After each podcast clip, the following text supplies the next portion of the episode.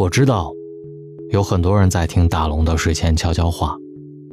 我希望在这里，当国家遇到一些波澜的时候，也能给每一个听大龙睡前悄悄话的你一些力量。今晚，我希望用我自己的方式给华为一些力量。如果你喜欢这篇文章，转发和点一个大大的再看，让更多人看到。谷歌。停止了和华为的往来。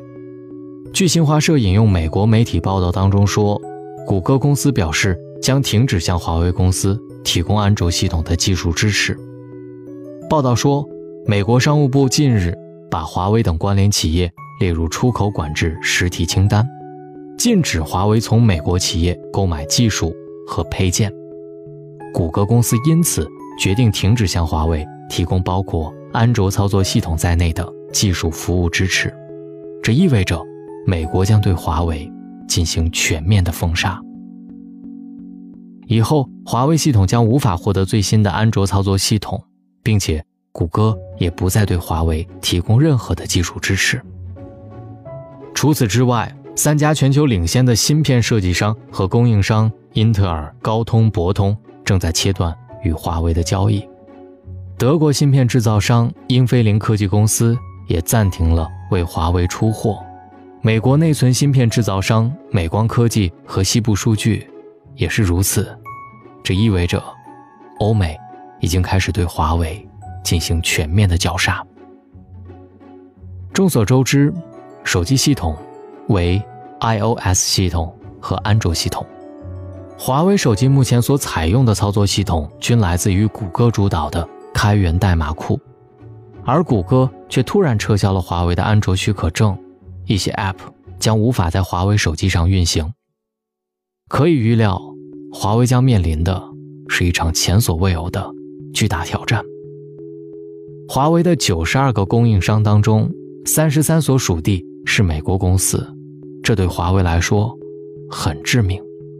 熬不过去，也许会夭折，但是熬过去了，华为就赢了。面对封杀，华为总裁任正非的回应迅速登上了热搜。在微博上，任正非强势回应：“没有美国芯片，华为也没问题，因为已经做好准备。中国不愿意打贸易战，但真遇到了也不会退缩，因为比元件更重要的正是元气。七十年来，中国崛起归根结底的靠的就是一股子气和劲儿。”昨日之中国，不拜谁恩赐；今日之中国，不会仰人鼻息。打铁还需自身硬，努力做好自己的事儿。华为公司创始人兼总裁任正非先生对这件事儿做出了霸气的回应，阐明了六个要点：第一，即使高通和其他美国供应商不向华为出售芯片，华为也没问题，因为我们已经为此做好了准备。第二，我们没有任何违法行为。第三，华为公司不会任由华盛顿摆布，我们不会像中兴通信那样，在美国的要求下改变我们的管理，也不会接受监管。第四，美国禁止华为业务的影响将是有限的，并表达了对长期前景的信心。预计华为的增长可能会放缓，但只是小幅的放缓。任正非补充道。他表示，年收入增长可能会略低于百分之二十。接二连三威胁贸易伙伴的政策让企业不敢再冒险，同时美国也将失去信誉，否决了美国在本土生产 5G 设备的可能。即使美国请求我们在那里生产，我们也不会去。任正非接受媒体采访时称：“我们最重要的还是把我们自己能做的事情做好。我们。”已经做好准备，不仅仅是任正非，每一个华为人也为此做好了准备。有一条信息是这么说的：我和我的同事们已经从上周末开始，已经进入了对战模式。这一仗，华为不能输，也不会输。我们这儿有十八万人，一定会改写世界科技发展史。经过两天的思考，我非常抱歉地知会您，我决定放弃此次和阿里的面试机会。我在华为工作十五年，这个时候离开我会觉得自己像一个逃兵。也许明年，甚至未来几年没有年终奖和分红，大不了陪公司白干几年。人生又有几个这样的机会能亲历这样的战场呢？华为和阿里巴巴都是非常伟大的公司，希望以后我们还有机会见面，互相讨论业务。但此时我需要站好我的岗位，祝福华为，祝福阿里，祝福中国所有实干的科技企业。看，这就是华为人的骨气，君子坦荡荡，小人长戚戚。看看一些数据，很多人就清楚了。三十二年的华为，早已成为。不惧怕任何困难的样子。手机业务可能大家都熟悉了，目前华为已经稳坐全球第三宝座，在去年的第二季度甚至赶超了苹果，成为全球第二。去年华为手机总出货量两亿部，其中国内销量一点一九亿部，海外销量零点八七亿部，海外市场增长百分之五十。Mate 二零 Pro 上市时还出现了。外国人排队买的场面。法国球星格里兹曼说：“苹果还是当年的苹果，华为早已不是当年的华为。”通信业务与个人消费业务不同，更多的像企业、政府等。很多网友并没有直观的感觉，只是知道华为很强。但你要知道，华为在通信设备上一年收入已经超过了第二、第三、第四名的总和。你就明白华为这一块有多强了。二零一八年全球五百强排名上，华为以八百九十三亿美元的营收位列七十二位。在专利数量上，华为二零一七年向欧洲专利局申请了两千三百九十八项专利，位列全球第一。全世界使用华为通信设备的人早已超过了二十亿人每天。无论是在国内还是在国外，华为在全球通信市场上都有极高的市场份额。现在，世界各地已有七万多个 5G 基站。华为成立于1987年，而立之年的华为面对封杀不会认输，更不会低头，强势的绝地反击。五月十七号，华为海思总裁何庭波在致员工的信当中。首次披露，所有我们曾经打造的备胎，一夜之间全部转正，多年的心血在一夜之间兑现，对公司、对客户持续服务的承诺。而海思总裁致员工的一封信当中，提及了华为的备胎策略，文中写道：多年前还是云淡风轻的季节，公司做出了极限生存的假设。预计有一天，所有的先进芯片和技术将不可获得，华为仍将持续为客户服务。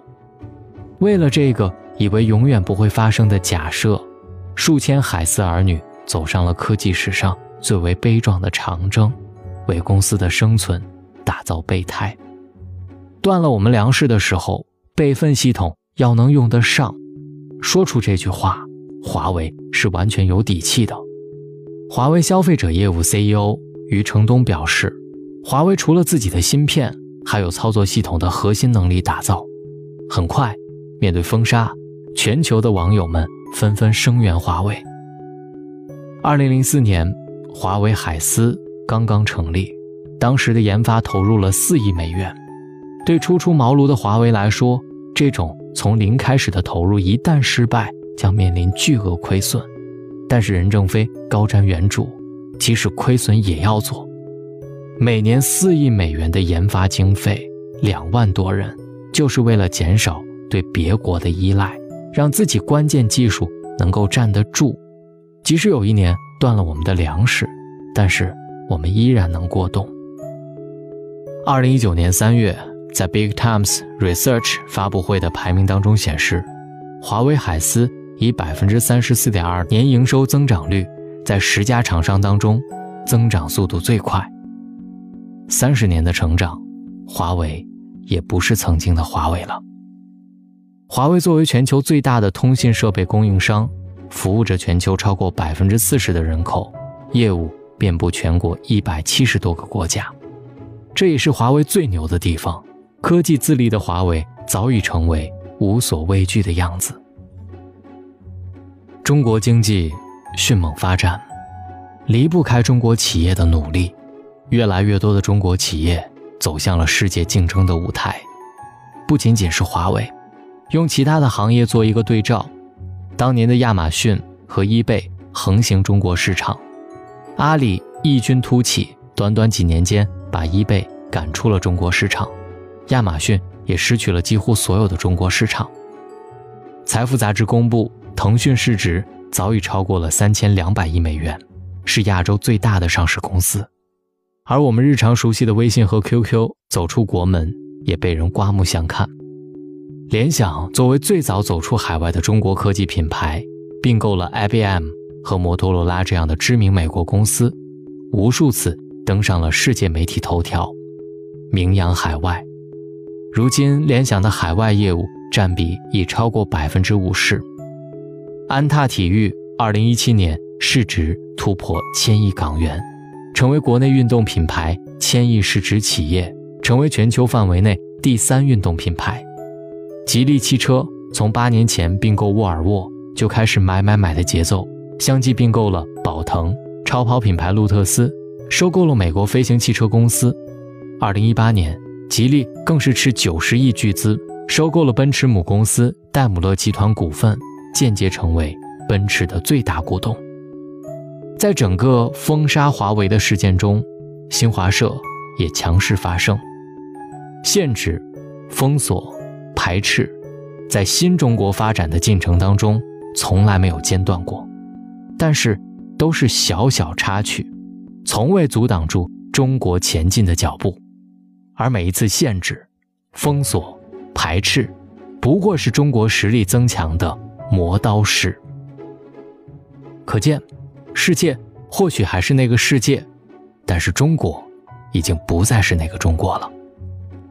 如果你喜欢这篇文章，希望你在右下角点一个再看，让更多人看到，也别忘了转发到朋友圈或者转发到各种微信群当中。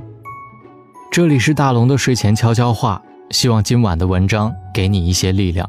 找到大龙的方式：新浪微博找到大龙大声说，或者把你的微信打开，点开右上角的小加号，添加朋友，最下面的公众号。搜索两个汉字“龙”，希望在这里可以听到你想要的声音。愿各位好梦，晚安。河山只在我梦萦，祖国已多年未亲近。可是不管怎样也改变不了我的中国心。装虽然穿在身，我心依然是中国心。我的祖先早已把我的一切烙上中国印。长江、长城、黄山、黄河，在我心中中前进。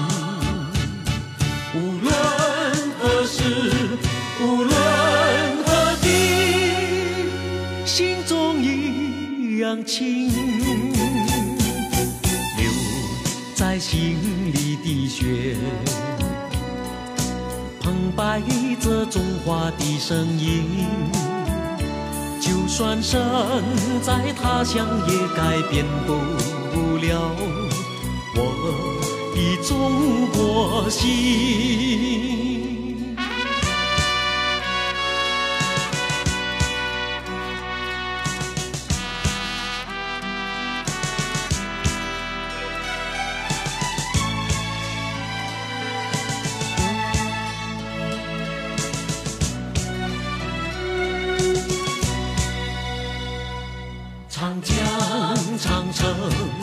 山、黄河，在我心中中前进。